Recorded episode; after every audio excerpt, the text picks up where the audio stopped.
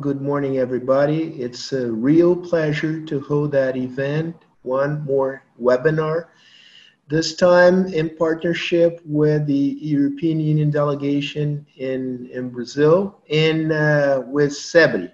And um, it's a special pleasure to have here with me my old friend, an excellent diplomat, José Alfredo Graça Lima, who will help me moderate this, this debate.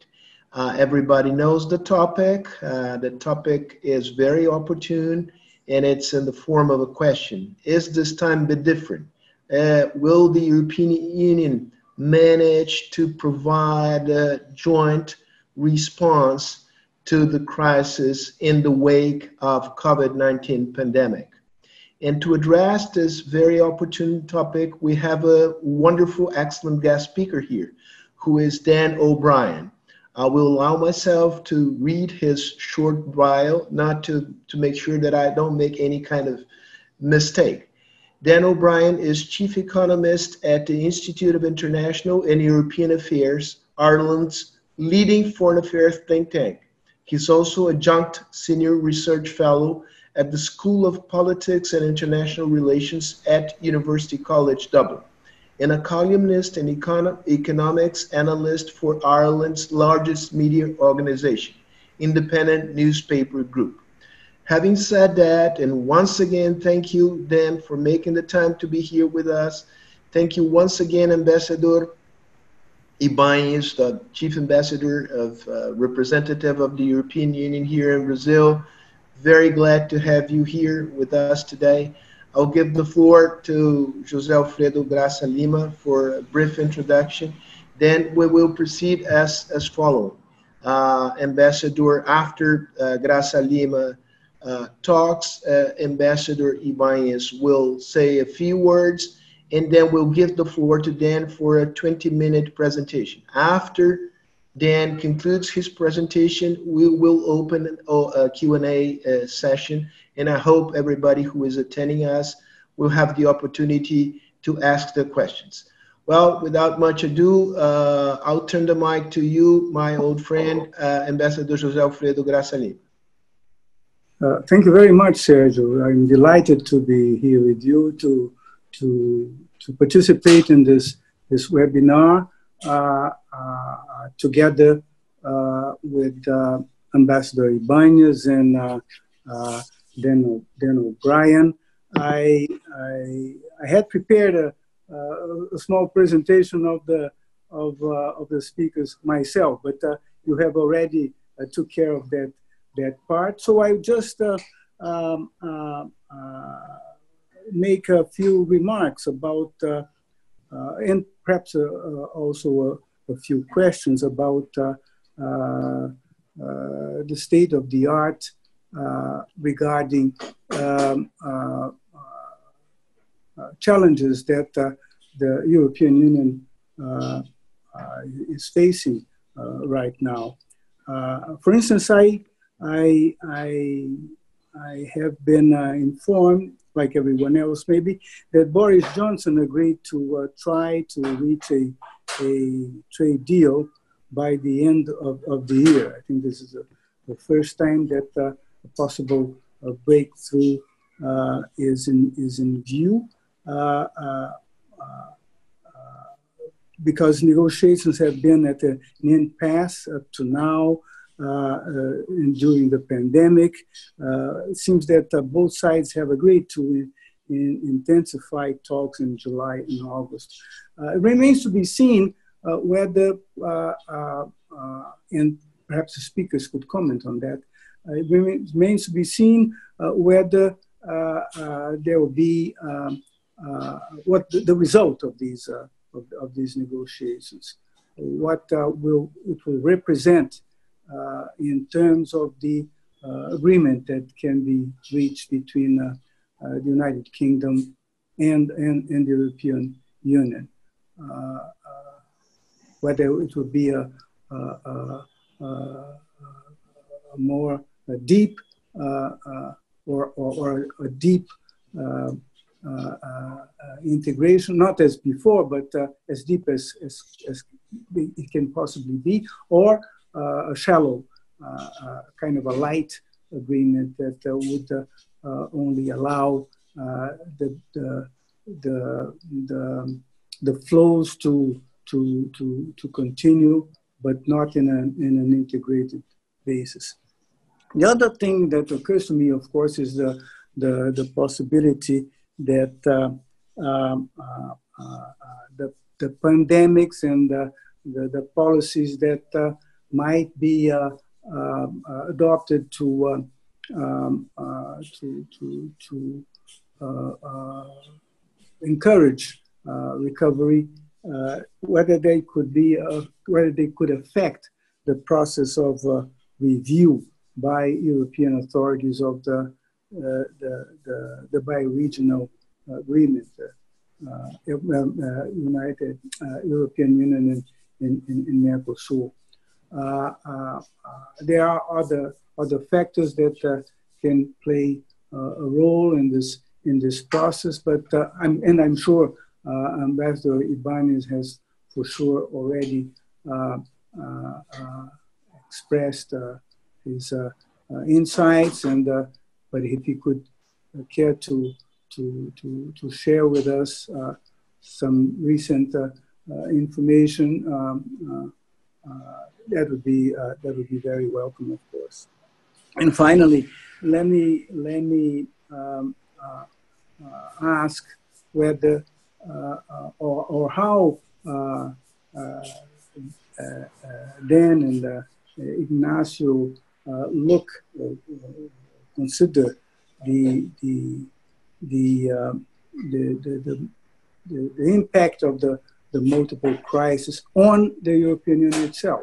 I mean, on uh, uh, the, the, uh, the, uh, the, cohesion of, of, of, the group, on the, uh, on the expectations for the future, looking, of course, uh, Uh, to uh, uh, uh, strengthen, for instance, for, for, looking, for instance, to a strengthened uh, multilateral trading system. I know that Phil Hogan is is um, urging members of the WTO to to take action and to take action promptly in order to uh, uh, overcome uh, a number of difficulties that have arisen. And uh, well, uh, uh, if they care to, to, to, to comment on that as well, I think um, our program would be very much enhanced. again, let me thank you, Sergio, for the for the initiative on behalf of CEBRI, on behalf of uh, uh, President José Pio Borges and, uh, and our council. and thank you, of course, to, to, to, to, to, our, to our speakers and uh, looking forward to a, a very fruitful and interesting debate. Thank you, Alfredo. Now, Ambassador Ignacio, it's your turn. But before you start, let me just mention that we have here, and it's my great pleasure to have you, Barry uh, Barry Tumilty, uh, General Counsel of of uh, Ireland, uh, uh, who is here with us uh, today and uh, is the among those who made this event possible. Thank you so much, Barry, for all your efforts uh, to enhance the partnership between the Consulate General in, in Sao Paulo and many other think tanks, including including Fernando Henrique Cardoso Foundation. Thank you so much. Having said that, Ambassador uh, Ignacio, the floor is yours. Thank you. Thank you very much, uh, Sergio. It's really a great pleasure uh, to participate in this event organized mm -hmm. by uh, so prestigious uh, institutions like Fundação Fernando Henrique Cardoso. Thank you very much, Sergio. Uh, of course, also CEBRI with uh, today with uh, having the honor to share the, the participation all with Ambassador Graça Lima, and of course uh, my uh, colleague, the General Consul of, of Ireland in, in, in Sao Paulo, to discuss uh, today an important issue, which is how the European Union responds in, in front of the of the crisis of the coronavirus. I must uh, say that I'm very happy to be, I would say, the, the opening act of Dan O'Brien uh, today and to be able to, to, to present a little bit what the European Union is doing and uh, perhaps uh, I will be leaving some of the questions that Ambassador Graça Lima has uh, uh, put it in front of us for the, the turn of the question, because uh, the, all the questions he, he asked, they were very pertinent. As you know, probably some of you, this event was in fact organized, planned as part of the, of the EU European Day or European Month, as we say here in, in May with our colleagues from the Consulate General in, in, in in Sao Paulo uh, of, of, Ireland, and it was going to be a, a, an on-site event and uh, it was also it would have been an excellent opportunity to welcome Dan O'Brien, who knows so well uh, the, this country, but to have him here once again. Unfortunately, COVID uh, was uh, the reason why this was not able to do. But I think one of the good things of, of this uh, transformation, I would say, this uh, speedy transformation that we have to do and move to the digital time allows us to have Dan today with, with us through this system. I think it's also a good um, demonstration of what and how coronavirus, COVID-19 has really changed our lives. I think uh, from uh, all the points of view, we have had to cancel uh, meetings like the or visits like the one of of, uh, of Dan, but also uh, the, the, the COVID has really been a, a, test for, in, in the case of the European Union, to our healthcare and our welfare system. It has really changed the life of the, of the, of the people. And this uh, change of the life of the people have also had uh, very strong consequences on the economic side. I mean, and when we look at the figures that are in front of us, uh, they are really quite, quite scarce because we see uh, the possibility already in this year of the reduction of, of, uh, of our uh, uh, wealth, of course, of, of, the, of the trade between the different countries. It's going to be really a, a, very difficult time. It is already a very difficult time, but it's going to be a very difficult time for, for all of us. Because of that, I mean, the European European uh, Union and particularly the, the, European Commission has really uh, tried to, to face this situation. And they have very recently issued a, a communication, which I think is going to be an important communication uh, from the European Union. The, the title of the communication is Europe, Europe's Moment repair and prepare for the next generation. So you have there the main elements. And when the president of the European Commission presented this uh, co uh, communication in front of the European Parliament, she says, and I quote, now is the time for our European Union to get back to its feet and move forward together to repair damage from the crisis and prepare a better future for the next generation. This is the uh, ambition of the European uh, Commission. Uh, in the communication, there are important elements I would like to, to, to stress, uh, uh, of course, uh, doing it quite quickly. First of all, there is something which is a novelty in, in our system. There is a recovery instrument the second element is uh, how this recovery instrument is going to base in the main politi poli policies of the European Union, particularly the Green Deal, but also the digital transformation, and also because of the effect that the crisis is having really to move ahead on a, on a fair and inclusive recovery. The, it is also uh, the efforts of the Commission is really trying to building a more resilient union and, and, and really put again in, function, in, in function or in, in operation the single market of the European Union, and also an aspiration, which is also uh, one of the aspirations of this new commission, to have a stronger Europe in the world. We will start with the recovery instrument. The recovery instrument is something which is uh, new. I mean, we say for the size of the instrument is an important one. It will be 750 billions of euro on the recovery instrument itself. And if we put this together with the EU budget, uh, the amount uh, for the period 2021-2027, which is the time of the financial uh, perspective, is going to be 1,100 billion euros really uh, the novelty, and I'm sure Dan will be explaining this with more uh, detail, is how the money is going to be raised. Uh, the, the money the, for, uh, I would say, it's not the first time, but in a different way. I would say the EU is going, the European Commission is going to go uh, to the markets to get uh, funds from the from the, the markets, support, supported, of course, on the good rating that the European Commission has. And uh, the idea is uh, the Commission uh, will be investing this money that they will be getting uh, either through uh, grants, uh, 500 billions through grants, 250 billions in loans to the member states. The first pillar is going to be to support the member states for investment and reform, so the member states themselves. The second pillar is about uh, supporting the economy, incentivizing uh, private investment. And the third pillar, which of course is important uh, and very particularly for countries like Brazil, is from one side to reinforce our uh, EU uh, for Health. It's a new program that the Commission is going to, to present, but also to better support our global partners. Because one of the lessons that we have learned is that in this crisis, we are not going to go out of the crisis alone. We have and we need that everybody around the world, and particularly our partners, goes out of this. Of this.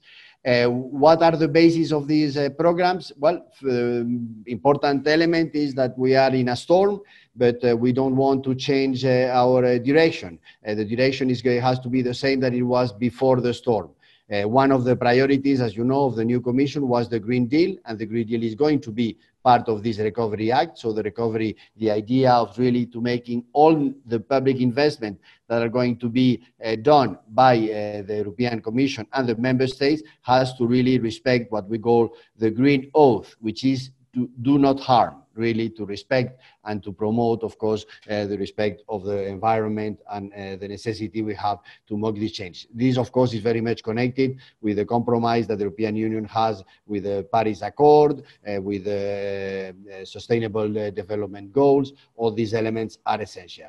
The second element is a more uh, digital single market. This we have seen in the crisis uh, how uh, useful uh, the, the, the, the, digital transformation of our economies or our lives, I would say, is uh, there and we will have to push and the idea of the European uh, Commission is really to move that, to invest in more and better connectivity, uh, to mm, uh, go for a stronger industrial and technological presence, uh, really move to a real data economy. These are elements that, of course, we want uh, to move. And the third element, which is uh, very important, especially after the crisis, a crisis which is going to affect in different uh, ways different countries inside the, the, European Union, but also different sectors. The idea of the European Commission is really to have a fair and inclusive recovery. We want to support people to stay in work. This is one of their priorities. Uh, the crisis is going to affect a lot uh, of uh, citizens who will be losing their jobs, and we have to support uh, these people to be uh, staying in the in the work, creating new jobs whenever it is uh, necessary, and of course reorienting our economy in this direction. The second element is, of course, to support support our our companies to keep and to stay in the market. This is important. And last but uh, not least, to promote territorial cohesion, which is, of course, a very important element in the EU uh, project. This is, has to be done at the same time of building a more resilient union and single market. We have seen in the crisis how dependent we are, which is, of course, uh, I would say uh, an element which can be positive, but it has to be very clear that we want to support. And one of the uh, question of Ambassador Graça Lima related with the UK has, I think, also some connection with that. Uh, the single market has been a, a great success, I would say, for all the members of the European Union, including the UK, who are uh, who were until very recently part of that, and now they see that uh, if they lose uh, this participation in single market, they are going to have uh, more difficulties. So from the, our side, from the sides of the European Union uh, and the countries which are still in the European Union, of course, we'll be more than happy uh, to have a, close, a close and, and fruitful collaboration with the UK. But now it's true in a new, in a new position. Of course, uh, this recovery has to be based in values. This is quite important for, for the European Commission, I would say for the member states. Because of the crisis uh, of the COVID, we have had uh, to adopt some measures which I would say are uh, going in the direction of more controls. It is uh, understandable because we needed to have uh, a better possibility of follow up the, the disease to try to eliminate the contagions. But what we have to go is to a normality where the, the, the, the, the freedoms are respected by all the member states, and this element is very important. And the last element, and with this I will finish, is of course the, the, the importance that the European Union uh, says uh, for the presence and the, the, the, the weight uh, that the, the European Union is going to have in the world. We have seen that we are in a globalized world in, uh, uh, from the positive sides before uh, COVID, I would say also with the negative uh, side on the fact that anything which is happening, even it start in China, it goes very quickly to the rest of the of the world. So the the exit of the crisis has to be uh, together, and for that we have, and the European Union really uh, trust on, on the multilateral system. We have to reinforce uh, the rules that we have established among ourselves. We need uh, uh, a, a wall which is based on rules, which are rules which are respected. We need to engage with our main partners, with the US, with China, with Latin America, with all the countries to put ahead uh, the, the, the, I would say, the multilateral agenda. And this is really one element. To combat COVID itself, it's a need, an effort, an international effort is needed. But I would say also to recover from COVID, this international effort is more than, than needed. So thank you very much for uh, uh, inviting me to participate. And as I said, some of the questions that Ambassador Gracia Lima, particularly on EU Mercosur, I would be more than happy to answer. But now I really am looking forward to hear uh, Dan O'Brien, who is really the center of this uh, presentation. Thank you very much, uh, Sergio. Thank you very much. Thank you. Everybody is anxious to, to hear from you, Dan. Let me just make one request and uh, and ask the request is the following ambassador Iribarren since we do a, a summary of the discussion and we put it on demand on our website if you can share the notes your notes uh, it that would add value to to the summary. Uh, you you can send them uh, to me afterwards. The the the the other request is to the people who are attending us. If you want to ask questions please do it in a concise form in English through the Q&A uh, at the bottom of the screen or through um, the Facebook. Some, somehow the, the questions would uh, uh, come to my, to my cell phone and I will try to um, present as many as I can uh, to the participants. Then now the floor is yours for, for about 20, 25 minutes. Uh, please go ahead. Thank you, Sergio, and good afternoon from Ireland, and good morning to everyone there in Brazil. It's a great pleasure and an honor uh, to join you today. Thanks to the Foundation, to CEBRI, and to our diplomatic colleagues uh, there. Very sorry not to be able to join in person. Uh, as you know, I'm a frequent visitor to your wonderful country, and it's always a pleasure to, to visit, and looking forward to doing so when it's when it's safe. Uh, we truly are living in historic weeks at the moment. Uh, our lives have changed. The way we live our daily lives have changed for many of us. Hundreds of thousands of people have lost their lives around the world, including in your region and in this region here. Um, and as the ambassador said in his remarks, uh, these are frightening times economically. Uh, I have been watching um, how economies have developed for a quarter of a century professionally, and I have never seen anything like this. Uh, we live in a fragile world, and when we have a shock of this kind, uh, it's very difficult to predict how things can evolve. But uh, I think we're facing a very difficult, the entire world is facing a very, very difficult period from both a health perspective uh, and also from an economic perspective. So, so difficult times ahead. Um, very great uncertainty as well. So, in making any assessment of either how a country has done or, in this case, how the European Union has performed, any assessment has to be very tentative. Uh, we really don't know how things will evolve, as I say, either from a health or from an economic perspective, and how bad everything could, could get. So, very tentative um, conclusions at this, this juncture. The focus today is, is on the European Union. Let me do look at it from three different perspectives. Look at the role of the European Commission to date, of the European Central Bank and of the European leaders acting collectively, European prime ministers, presidents, and finance ministers. Uh, so look at those. Look at the European Union from those three perspe- perspectives. Before doing that, I'd like to make four general points of relevance about the European Union. The first point is that health is not an EU competence. Healthcare in Europe is something uh, public health care is done at national or regional level in Europe, depending on the country. And of course, private health care is another matter entirely. So the EU really doesn't have that much involvement in healthcare. And I think that's an important, uh, always important to remember when we consider, when we evaluate the role of the EU in the crisis. A second general point about the European Union, it was not built for speed.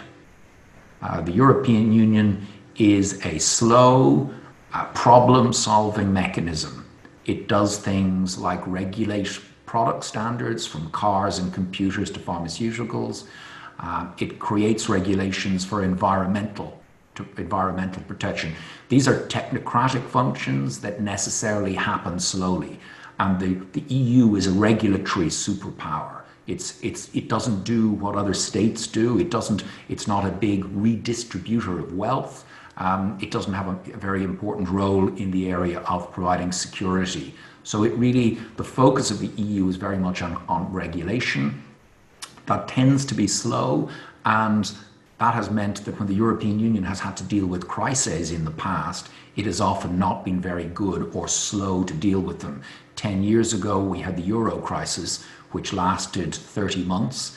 Uh, half a decade ago, we had a crisis in relation to large number of, uh, of migrants coming into Europe because of instability uh, in, in areas close to Europe. And again, that caused, caused divisions. So uh, crisis, crisis management can often be something the EU has difficulty dealing with. And uh, we'll see aspects of that in a moment in relation to uh, the, the virus, the pandemic. Um, a third point uh, is that the scale of this, from both a health and an economic perspective, has caused strains for all sorts of political organizations. A crisis causes, causes difficulties and strains. And here in Europe, um, we, we've seen that everywhere, but we've also seen it in countries where there are uh, internal uh, differences. I talk particularly about Spain and the United Kingdom, where Catalonia and uh, Scotland, there is um, a desire amongst some people in those regions to become independent. Um, and this crisis, I think, has added to momentum uh, in both of those countries. Um, uh, and that brings me to a wider point about legitimacy. And the European Union has a problem with legitimacy. I've been involved with the European Union in one way or the other for, for many years. And we constantly hear a debate in Europe about how Europe can be brought closer to the people. Uh, this is a, a, a long uh, discussion that we've had. Uh, as I mentioned earlier, the EU is quite a technocratic entity by its nature. Uh, in most countries, that means that we don't see the European Parliament on TV, we see the national parliament. So people's focus is still on the national debate and attempting to create a, a closer uh, European discussion and debate uh, shared by everyone um, has not proved as successful as people like me who support integration would like. Uh, that's very difficult. Language is one problem. Um, but it also means that in a time of crisis, um, the people can feel that the European Union has let them down. Um, and I think that is something particularly of relevance in Southern Europe. And maybe I'll come back to that more specifically um, later on. So, to look first at the European Commission, I think the role of the Commission so far has been the easiest to assess uh, because it doesn't have great role in healthcare. It hasn't had a very big role in the crisis. It's had some coordinating role, of course, and as the ambassador said earlier, it's made a proposal in terms of expanding the European budget. Uh, but the two most important things the European Commission has done in the crisis has been to suspend the rules that govern spending by governments, the budgetary rules. Uh, those exist to ensure that governments don't spend too much, uh, that there is fiscal responsibility. Those rules have been suspended because of the seriousness of the crisis and governments are now uh, uh, um, are not being uh, constrained in the amount they can borrow and spend, and that's appropriate in, in an emergency situation like this. The European Commission also quickly uh, suspended its rules on state aid. So we have very strong rules in Europe on governments giving taxpayers money to private companies so that um, to prevent uh, unfair competition. But again, in an emergency, in a crisis, uh, it becomes necessary for governments to support businesses so that businesses and jobs are preserved. And that is uh, an important part of the emergency response. So the Commission has suspended two important aspects of its um, Uh, uh, of the, the wider rule book. And it did that early on, and that was, I think, the correct thing to do in the circumstances. Let's look at the European Central Bank. Now, the European Central Bank has been the most important EU institution in dealing with the crisis. In recent years, starting with Japan almost 20 years ago and other OECD countries uh, at the time of the financial crisis 10, 12 years ago, the role of central banks became more important in stabilizing economies. Um, effectively, uh, this is printing money. Uh, we call it quantitative easing, but effectively and somewhat simplistically, it involves printing money. Um, now, I don't think uh, this is a general audience rather than uh, an economic audience, so I won't go into the detail. I'm very happy to discuss, to take questions on it, but effectively, the role of money printing has become more important for OECD central banks uh, over in recent times and particularly during the crisis. In the first weeks of the pandemic, uh, the European Central Bank did not respond well. A number of statements were made by leading figures of the European Central Bank to suggest that it would not stabilize financial markets. And that contributed to a sense of panic in early March and a fear that the weakest country, and the weakest country at this time is Italy economically, and it was also the country to be first hit very seriously by the pandemic. So there was a, a, a, the, the beginning of a financial crisis which the ECB actually contributed to rather than calmed. Now that changed in the middle of March when a much more, more coherent uh, um, approach was taken by the European Central Bank and it made it very clear that it would behave like other central banks in the crisis, like the US Central Bank, the British Central Bank, the Swiss Central Bank, and that had the effect of calming uh, financial markets. That meant that we didn't have a, a re-emergence of the Eurozone crisis from 2010 to 2012, uh, and that we have been able, that governments have been able to borrow money at low interest rates to address the crisis. Now, this is uh, not a simple answer. You know, we all know money printing. If money printing was how countries became rich, there would be no poor country in the world. So it's it's not ideal. It comes with risks, uh, but in this emergency situation, it is the least risky option. And since the middle of March, that is exactly what the European Central Bank has done, and it has signalled that it will continue to do that until next year at least, and that is the correct uh, course of action, in my view. So, the European Central Bank, after a bad start, uh, has done the right thing and has performed uh, well. Let me finally go to the members acting together. And as always in, in Europe, really the most important thing is prime ministers and presidents, the decisions they make collectively at the European Council. When the pandemic emerged in really became a, a, an emergency in the first half of March, um, there was a real, the old division between North and South Europe re-emerged and re-emerged very quickly and very passionately.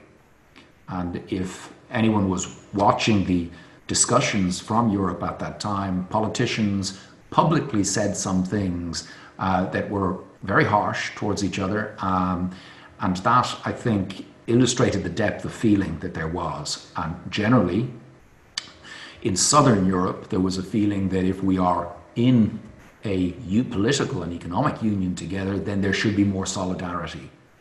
And Northern Europeans felt that uh, they would not be forced into a big increase in European integration uh, that would cost them a lot of money. So there were very uh, strong feelings on both sides. Uh, and this resulted in many, many meetings uh, of finance ministers and prime ministers in the early weeks of the pandemic, where they spent many hours uh, over days arguing about corona bonds, the idea that they would uh, collectively issue debt, uh, EU debt. Uh, and this became a really intense debate, and I think it damaged the European Union for people to see their leaders fighting and arguing for many hours uh, during an emergency situation where people were dying um, was looked very bad for the European Union. And I think it certainly, uh, in Italy in particular, where public opinion has become, uh, has gone from being very strongly pro EU 20 years ago, over time has become uh, much more Eurosceptic. And uh, uh, I certainly know from my friends in Italy that uh, the, the early weeks of the pandemic caused a lot of anger towards the European Union and further eroded the view of the European Union in Italy. So the debate on corona bonds um, continued uh, for quite a while, um, and then something very big changed. Uh, Germany's position in the middle of May uh, shifted. Germany had been the center of the northern European countries which did not want to create what, what's called a transfer union, where money would go from one region, from one country to other countries. But in the middle of May, Germany joined France and made a historic shift in its position on that. Um, uh, Germany and France together proposed that the European Commission would be given the power to borrow 500 billion euro. Now, that's about 5% of all of the government debt currently outstanding in the European Union. Now, that's, as you can see, 5% of existing public debt is not a huge amount, uh, but it's certainly a very significant development, in particular for Germany, which is the biggest, the most powerful, the most influential uh, of the EU 27 countries. And it does mark a shift. Some people have described that moment as uh, similar to the moment in the history of the United States when the debt of the states was brought together. Alexander, Alexander Hamilton, uh, some people have called it a Hamiltonian moment in European affairs. I think that's an exaggeration. Um, and one reason it's an exaggeration is because it hasn't been agreed yet. Uh, and not, we can't be sure whether it will be agreed. There are still many, many questions about this. Um, if it goes ahead and the European Commission does borrow hundreds of billions of euro, uh, will it be distributed in the form of grants or will it come as loans? Uh, what sort of conditions will the governments who receive the money uh, have to live by? Uh, how will the money be used? Will the European Commission and the, the leaders decide it can only be used, for example, for uh, envir- to, to, to reduce emissions? So there must be a very strong environmental dimension to it. Um, which countries will get the most money? and which countries will get less money. When will it be distributed? Over what time frame? If it's not front loaded, the risk is that it won't help the recovery out of this very deep uh, crisis. How and who will repay the money? Again, likely to be one of the most contentious issues. Um, is this time different? Very early to say. I think on the basis of past history of Europe that we don't respond well to crisis. Uh, it takes often takes us longer to deal with them than than we should. Um, but on the basis of of past evidence, uh, Europe usually does muddle through, uh, and we come to a solution. Often it's not the best solution. Um, it's not the quickest solution, but uh, I think it would be wrong to to understate the importance of European integration for uh, Europe, the European political class, particularly in, in, Germany, as we've seen, there was an understanding something big would have to change, and, and we have seen that in Germany uh, exactly one month ago when they changed position on uh, debt issuance by the European Commission. Um, so don't under, underestimate Europe, is uh, maybe where I'd finish. Many other issues, uh, as was discussed, we've got Brexit, relations with uh, Mercosur and the trade agreement, security issues in our own region, in the Middle East and North Africa, Turkey, Russia, Brexit, uh, relations with the United States, a lot of challenges uh, for, for Europe, um, which will all likely be made more difficult by a very severe economic crisis. Um, but as I say, um, it's always uh, it's it's always been wrong to bet against Europe. So I, my my my sense is that we will we will find a solution. Thank you. Thank you, thank you so much, Dan. Uh, we will now now start uh, the Q and A session, and I will I'll make I will ask the first uh, question. It it is connected to the one that was sent to us by Norberto Valdrich, and uh, his question is about the interplay between the complexities of the European Union uh, the challenges that lies uh, that lie ahead uh, that require uh, a lot of mm-hmm. uh, joint action among different European countries. And this is on on the one side, and on the mm-hmm. other side, nationalistic trends prevailing at at the national level. How do you see this interplay between let's say two two opposing trends nationalistic at the at the national level and more let's put it that way federalist at the european level. And and how do you see uh, countries uh, splitting down the road with regards to the to the pending issues and the fine print and the implementation of the recovery fund? Uh, very good question. So um, let's draw a distinction in Europe between public opinion and what might be called elite opinion, opinion amongst the political class. Just starting with political opinion, um, when Brexit happened five, four years ago, uh, many people were concerned that it would lead to the breakup. Other countries would do the same. Uh, that other countries would see Britain leaving the European Union and saying, oh, maybe they were right to leave, and that it would strengthen the forces of Euroscepticism in Europe. Now, there clearly are Eurosceptic forces within uh, the political systems of most countries, but it, it, it certainly hasn't led to a domino effect. And as I mentioned with Germany, the commitment to the European to, to European integration is remains very very strong. Um, so at, at political level, it seems to me that the there is a very strong desire to remain um, within the European Union and for the European Union to be a success. Um, and that, that's even true if you look at some of the countries, Hungary and Poland, which are having uh, political disagreements with, let's say, the federal center and with some other member states, that Poland and Hungary are not talking about leaving the European Union. Um, now, let's look at public opinion. Uh, and that's, that's different, and it differs in different countries.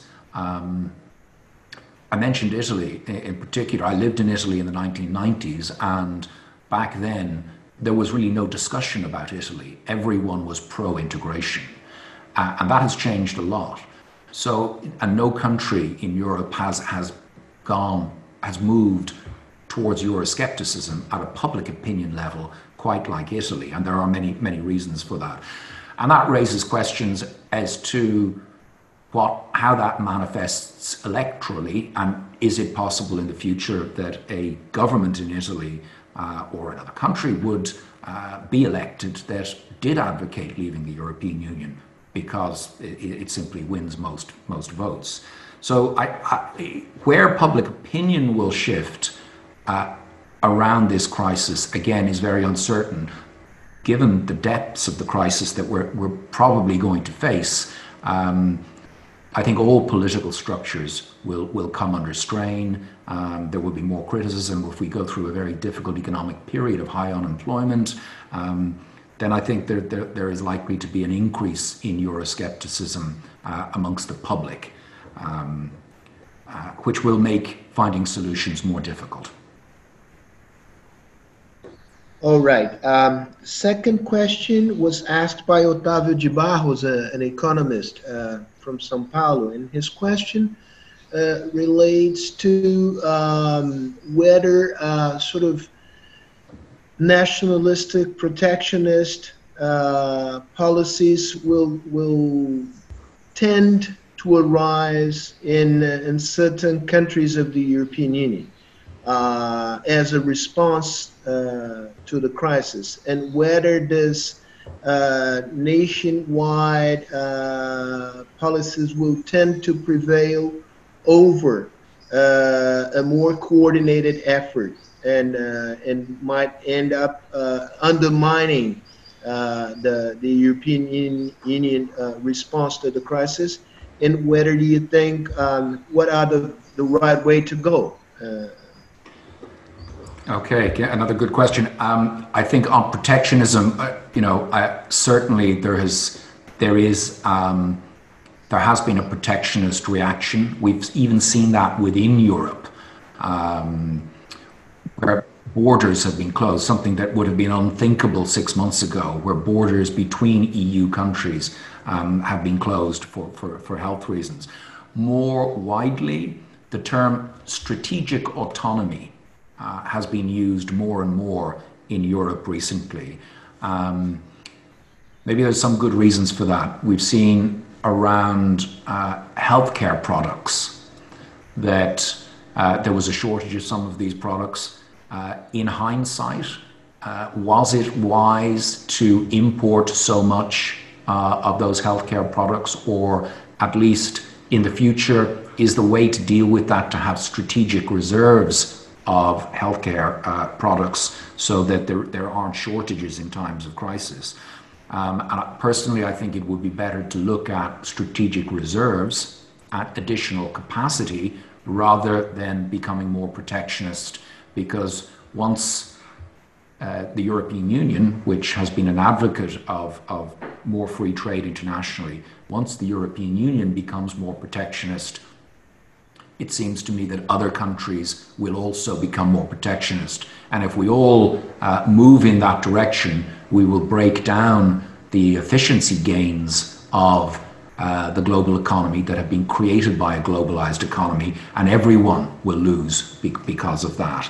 Um, internally, within Europe, the suspension of state aid rules, if that goes on for a longer period of time, then that will inevitably have um, differences for fair competition within the EU.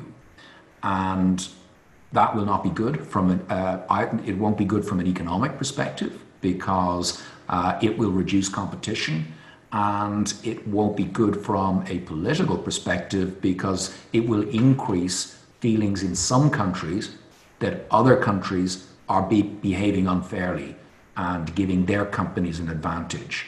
And that has the possibility of increasing those nationalistic kind of pressures. So I think there's a there's a risk of a of a descent, a spiraling descent into protectionism, both globally and even within the European Union, um, it, it, as we go through this. And it's something I think we need to be very uh, mindful of and watchful uh, of so that we prevent that. Um, as, as, the ambassador said, the single market has been a huge success for Europe, and uh, we, we need to protect uh, those things that we've been successful at now I, I, will I will abuse my prerogative of the moderation uh, of, of, of, the moderator, and I will I will ask a, a, question of my own. And the question is, what has caused uh, uh, Germany to to shift its position, um, and uh, wh- what kind of impact will that shift have on other on the so-called uh, frugal countries?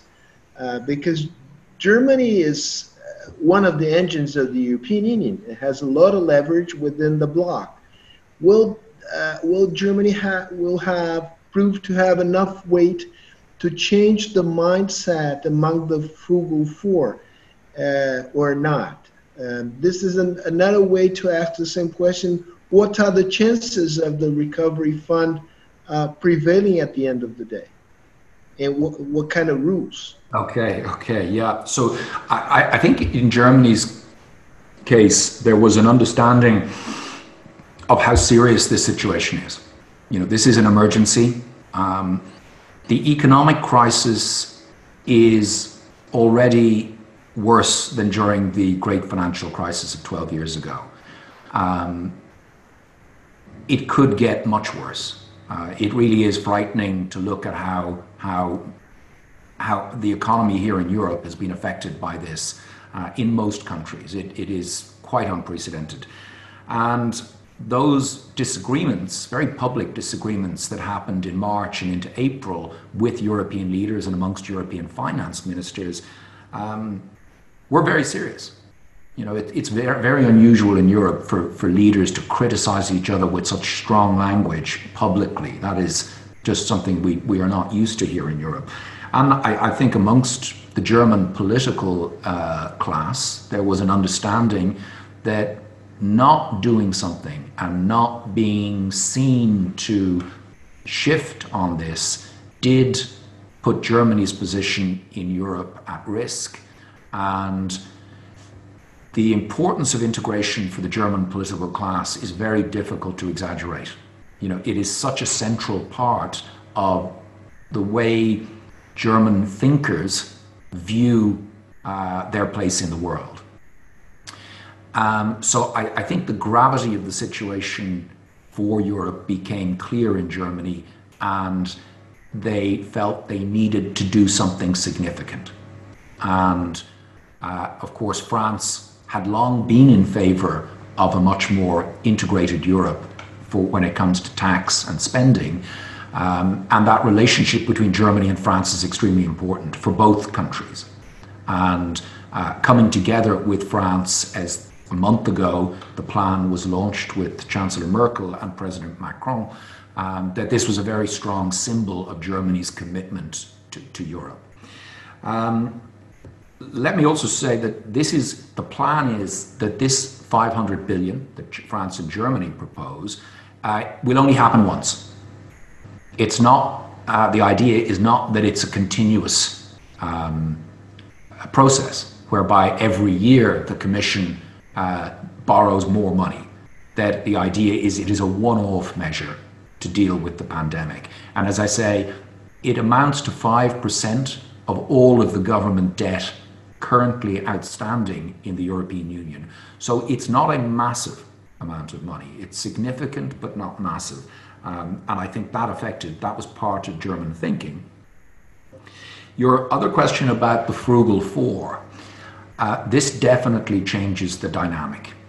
Uh, clearly, when Germany, France, Italy, and Spain, the big four countries in the Eurozone, the biggest four economies in the European Union, when those four big countries come together and want to do something, it becomes much more difficult for the smaller countries to, to block. Um, now, that's not to say that the smaller, the frugal four, will not seek concessions. Uh, they won't. They will, of course, seek uh, assurances uh, around how this uh, fund works. But I think the momentum is so strong. Once Germany was in favour, that there will certainly be some significant fund. Many questions, as I say, to to uh, to be agreed, and a bigger question: Will it make much difference? Will this fund really change um, the, the economic prospects of Europe, um, that's not certain. So uh, a lot of uncertainty, but I, I do think something big. There, there, will be agreement, and the frugal four will have to concede ground because they're in such a small minority. I, can't resist the temptation to ask you to, to follow on this the, my prior question and to ask you what what is your take about will the recovery fund have the, a significant impact in the recovery of the European Union, or it's too little too late? Well, too late remains to be seen. I think, uh, as I mentioned in the in, in the talk, one of the things to be decided is the time frame over which the money will be distributed. And if that happens over a long time frame, then it, it won't have much impact. But if it's front loaded and it happens quickly, then it's more likely to have an effect um, in, in bringing about, or at least helping, recovery. Um, so, you know, the question about the role of stimulus in uh, economies is, of course, one that economists debate all the time. Um, I'm not convinced that this is enough money to, even if it's quickly distributed, that it will be enough to offset the scale of the shock that we've had. Um, it really is, you know, this is looks like the worst economic recession in a hundred years. Um, how that evolves and what governments can do to help recovery, uh, I think remains to be seen. So, you know, uh, unfortunately, I'd love to be more certain about things, but again, a lot of uncertainty over what what this, how this could, how much this could help, even if it is agreed. Thank you so much. I want to invite Ambassador Graça Lima back in, back in the game uh, and ask him to refresh our memory about one of the questions he asked at the very beginning about how uh, this will this affect Brexit and the relationships between uh, the United Kingdom and the European Union. Uh, please, Ambassador, uh, concisely, can you can you say it again uh, while we we ask uh, we, we wait for other questions to to arrive? Yeah, the, question, the questions were about uh, uh, Brexit, the kind of uh, uh, agreement that uh, could uh, be expected by both by the, the, the British side and by the European side in terms of a, a, new normal in this in this relationship. second is, is, would be about the, the, the, the, prospects of uh, having the um, the um, uh, European Union uh, uh, Mercosur agreement ratified in light of the new developments. If they have added, compounded to the already very difficult picture. And, and the third would be about the, the, the, the priority that uh, European Union can uh, uh, realistically attribute to, uh, uh, you know, the strengthening of the multilateral uh, trading system in a, in a juncture where everyone is, is really more worried about its own um, recovery. Okay. Uh, let's then, before you start, let's let's follow uh, Jack the Ripper advice. Let's proceed uh, bit by bit. So first, I would uh, ask you to focus on, on the Brexit issue because okay. I have other questions here related to those, the two last ones uh, posed by uh, Graça Lima. So first focus Brexit and then we can go on. Okay, perfect. Uh, let me say I've always been more pessimistic than the average about the average person analyst about Brexit. Um, and I think so far that's proved to be correct. Um, the relationship between the United Kingdom and the EU uh, has been very badly damaged by by Brexit. The everything that's everything that's happened over the past four years uh, has caused uh, difficulty. Um, it's been very time consuming for everyone. Um, you know, in, in almost every way, this has been a bad experience, uh, in my view, both for the European Union and for the UK.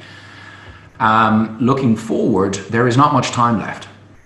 Um, doing trade deals takes a long time, as, as, as you'll know, and there really is very little time until the end of the year. There's only six months before Britain uh, leaves the European single market. As, as you know, Britain formally left the European Union at the end of January, but it remains de facto a member of the economic bloc. That will change at the end of the year.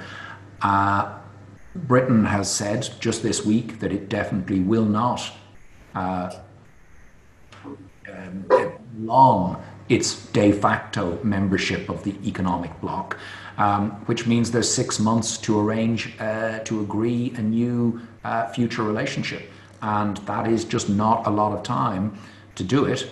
Uh, and there are also political aspects in the United Kingdom there's a considerable uh, pressure, a group of people in the ruling Conservative Party who want a complete hard no deal Brexit. Um, and I very much fear that that is going to be the outcome. Uh, and that will further cause further problems in relation between Europe and the EU. Uh, it'll cause particular problems for my country, Ireland, because we are very connected to the UK economically. Um, and relations between the, the EU and, and, the United Kingdom, uh, I think, are going to go through a very difficult period. And that is not something that is good at a time uh, when there are so many challenges. Uh, with other countries in our region, and as the ambassador mentioned, in particular, uh, with the multilateral trading system. Uh, you know, we, we need countries who support the multilateral trading system need to be united now uh, and forceful in advocating measures to, to protect it. And Britain was always an important partner in the EU in doing that. Um, so in Europe, we, we're all weakened by, by Brexit, and that is not a good thing to be happening, particularly at a time when so much is, is changing. Now, the, the, the second question is related to European Union uh, Mercosur uh, agreement, a pending agreement.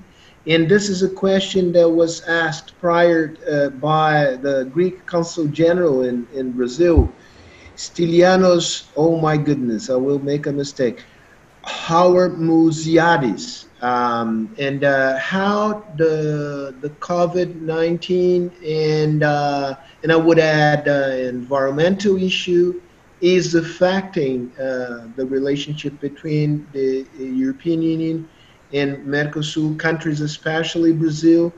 And uh, we have seen motions approved in national parliaments in Austria, in in in, in the Netherlands mm. against the approval of of the agreement. What, what are the chances that at the end of the day uh, this uh, agreement will be approved uh, by by the European Parliament? I have to say I'm also pessimistic um, about that. Um, at best, I think it's going to be a long time before uh, it, it, it could be agreed. Uh, that was always it was always going to be difficult to get agreement uh, amongst the European countries on the deal. Uh, as you said, there was significant opposition in in many EU countries, and right now, with so much that's uncertain around the economic dimension of the pandemic, I think that's going to push it further down the list of priorities in in Europe. So I think it's going to make it uh, even less likely in the short term that it will be agreed. Very good. So now we can go to the uh, issue of multilateralism. And in this, I think we, we should uh, see this in the perspective of the. If I, Ambassador Ybáñez, please. If go. I may very briefly on, on, on, on EU Mercosur and particularly. Should, I would say. Thank you very much, and especially because uh, uh, it was it was something that uh, Ambassador Graça Lima directed also to me in, in his first uh, uh, part. of course, I, I, do perfectly understand the, the, the concern that uh, Dan has, has, said, but but I think also it's it's it's important to see that the EU Mercosur agreement is really going to come if we are able to, to move on this direction in a moment that I will say the two blocks, Mercosur and uh, European Union, will have really a, need uh, to bring good uh, news, and particularly on the trade area. And I think uh, this is going uh, to open a, a, a, possibility for the uh, countries, the companies of the Mercosur, but also the companies of the European Union to move uh, to move ahead and to have uh, possibilities from the economic point of view. And I think that uh, some of the concern you mentioned the, the, the the votes in the Austrian parliament and, and in the in the Netherlands uh, parliament. In fact, if you look at it, uh, the the questions which are raised in this parliament are not so much on the agreement itself, uh, much more on uh, the, I would say, the, the, the behavior of some uh, countries, and very particularly the case of, of Brazil, when you look at uh, the, the, the, sustainability and, and the uh, um, situation in the Amazon. And on the contrary, because I, I, myself, when I was, I had to to to, to, to go in front of the European Parliament uh, when I was uh, posted as ambassador of the European Union here to, to Brazil.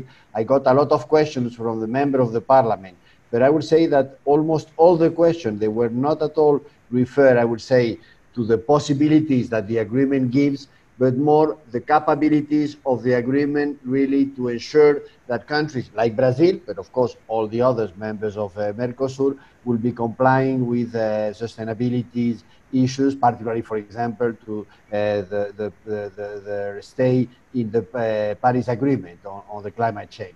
So I think that, uh, and I go back a little bit to the reflection of Dan, Dan that I liked very much about how the EU project can have chances or not at the end, in all, in many of these things, leadership is essential. Uh, it really depends on how leaders present the situation. I, I, have been working in uh, EU institutions from the Spanish side, I would say, a lot of years, and something which always uh, surprised, and I must say that I didn't like at all, it was that after a long discussion in Brussels, when all the points of view were taken into consideration and an agreement uh, was reached, of course, which was not the best agreement for each of the members, many of the politicians coming back to their uh, countries in front of the parliament say, well, yes, I did everything I could, but Brussels made uh, wrong on, on this decision. Not assuming that they, the leaders, were the one who were discussing in, in, in, in Brussels. So I really think that leadership in EU Mercosur is going to make a difference. It will, of course, depend of how the leaders will be able to explain uh, to the citizens and, of course, to the members of the parliament, which will have uh, to vote the agreement. And I really think that uh, if we miss this opportunity, and I'm speaking as EU, I would say as a whole, it will be really an important uh, uh, uh, opportunity lost. because we will not have many of that. And if, of course, the EU is not able to engage in the way that the countries of Mercosur want, others will appear let us think of China, the US, and others. So even with all the difficulties, I really think that the debate is an important one, is an important one on the relation. It's of course important for the countries of Mercosur, but I would say that is even, because I'm European, even more important for the Europeans. If we lose this opportunity, I don't think we will have many others on this uh, particular, I would say, strategic relation that we want to have to the countries of Latin America and particularly the countries of Mercosur. Sorry for the interruption, uh, no, no, but no, I wanted to answer particularly in respect of Ambassador Graça Lima. No, very relevant, very relevant comments. Dan, would you like to react to, to Ambassador Ybáñez's comments? Uh, if you allow me, after you uh, react to his comments, I, I would like to listen to Ambassador uh, Graça Lima's uh, opinion on this subject a subject which is so so important to us, uh, South Americans and, and Brazilians in, in particular. Okay, good. So, uh, a couple of points on, on multilateralism and particularly economic multilateralism. Um, you know, the World Trade Organization is the centerpiece. It is the best example in the history of the world of effective global multilateralism particularly its disputes res- resolution mechanisms. Uh, we all know that they are now in crisis because the United States has refused to appoint uh, members to these bodies. So there's a great difficulty in the functioning of the disputes resolution mechanism at the World Trade Organization. Um, as you, of course, know, the head of the World Organization, uh, a, a Brazilian, has just resigned uh, early I think that's reflective of the difficulties uh, that, that the World Trade Organization is having. Um, and that, that institution is very important for the functioning uh, of, of the, the global trading system, and it's certainly at risk. Let me make two other points. One is at the end of globalization. Many people are talking about the end of globalization. I don't look at it in that way. Globalization is not a on off, it's not a binary It's globalization is a spectrum. Um, and there are a lot of forces in the world now pushing us away from a globalized world towards a more protectionist world. And a final point, I think one of the things that's doing that is a decline in the belief in free markets uh, in Europe and the United States. I, think younger generation in particular is shifting to the left, uh, doesn't see free markets as being beneficial, often sees uh, the negative sides of free markets, which of course there are. Um, but it, it seems the political direction of travel in the Western world is away from free trade. Um, and that is a, a, an important driver, I think, in what's happening uh, in terms of multilateralism and support for economic multilateralism. So, certainly, a, for those of us who support uh, economic openness, global globalization, Europeanization. Uh, these are worrying times, and the direction of the argument seems to be going against us. From my viewpoint, uh, this agreement, or what was agreed between between the, the, the Commission and the Mercosur countries, is uh, extremely important for their uh, for its institutional gains, more than for its uh, market access gains uh, I don't see much. If you look at the, the quotas that are still being imposed on uh, uh, animal protein and uh, on the on the side of Mercosur, the quotas for uh, um, auto, the automotive, automotive sector. this is this is doesn't quite fit into the um, idea of respecting WTO provisions and uh, moving forward, creating trade. Uh, uh, this is a this is a, a fact that cannot be cannot be mentioned, cannot be. I could not fail to mention. But on the other hand, because of the obligations it imposes on the on Mercosur uh, uh, uh, members, it can be quite important for the future of Mercosur itself.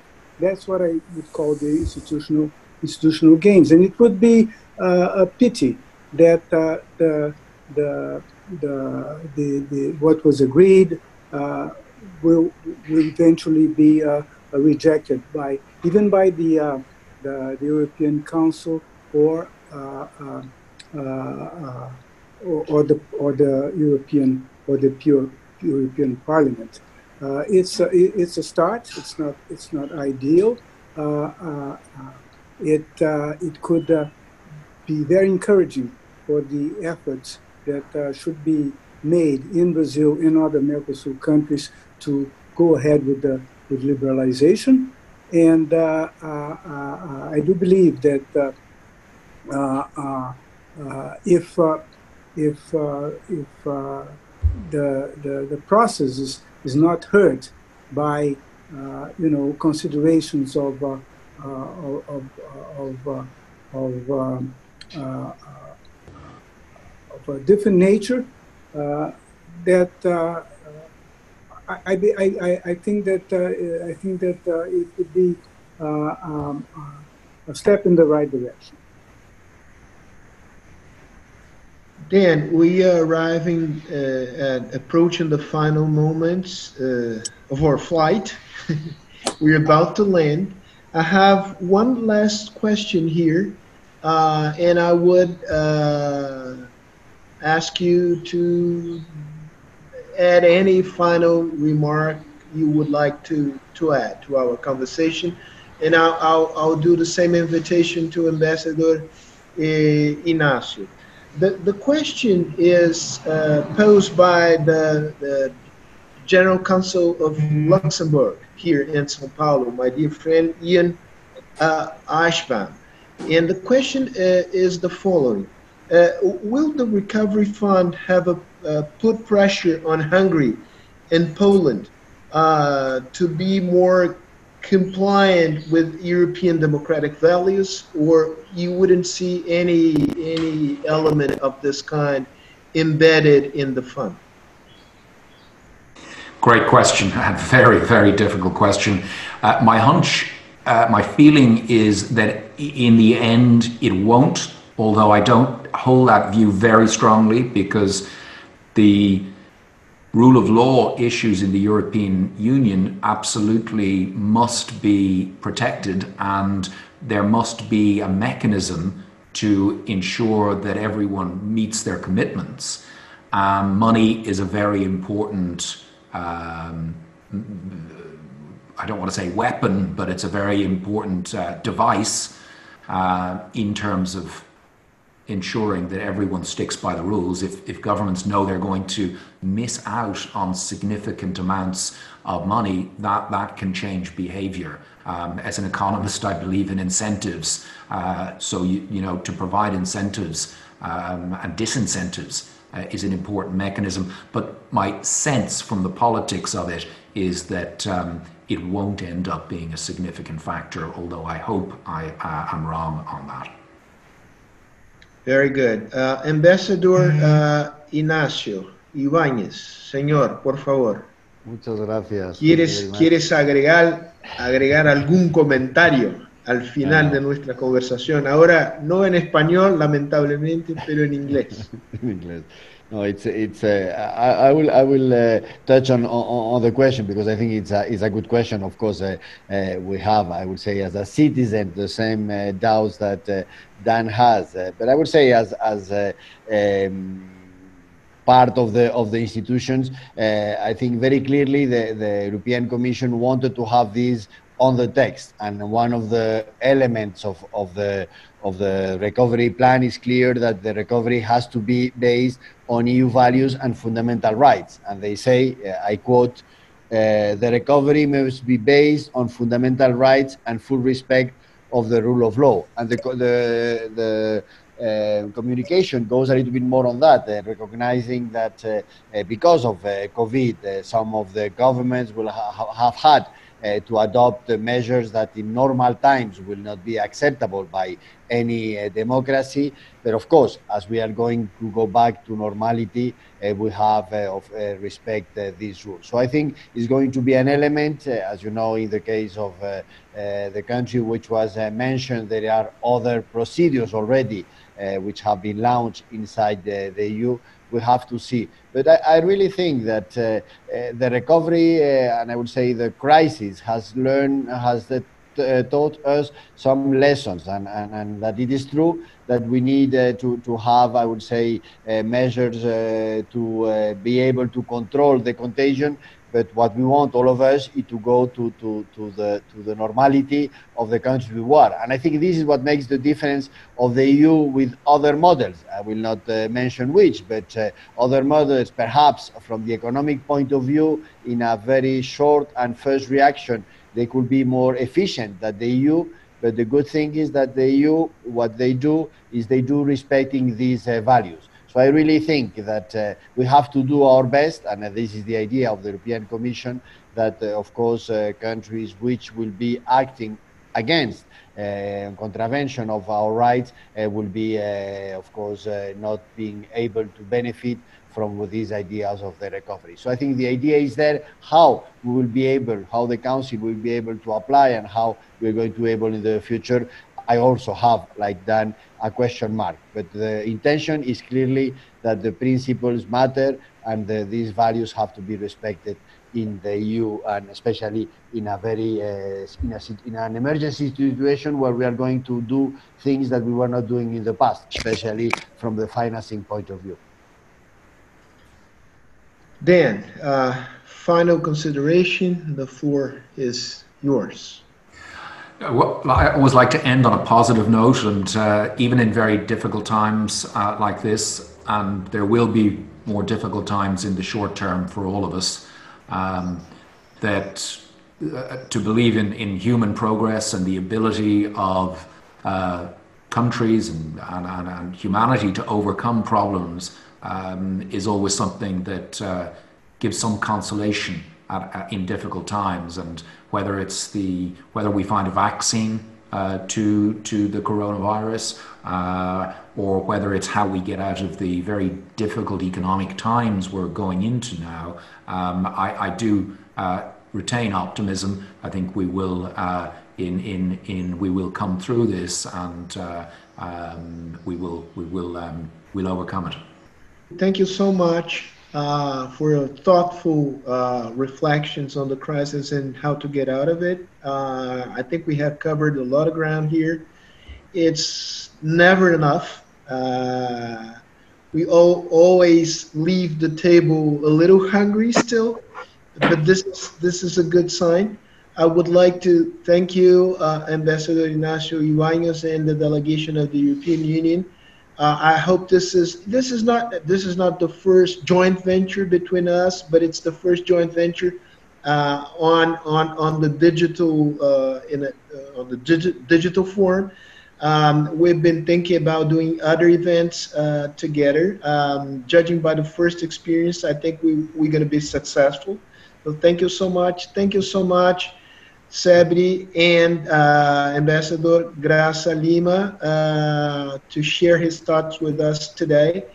Thank you, Consul uh, General Barry, for all your support, uh, unwavering support from the very beginning since you were here. Uh, you were here in, in Brazil. And then, once again, thank you so much for making the time to be with us. I hope uh, we see each other in the in the near future either through uh, the screen or even better uh, in person. Uh, stay. I like the I like the phrase "stay safe, stay sane."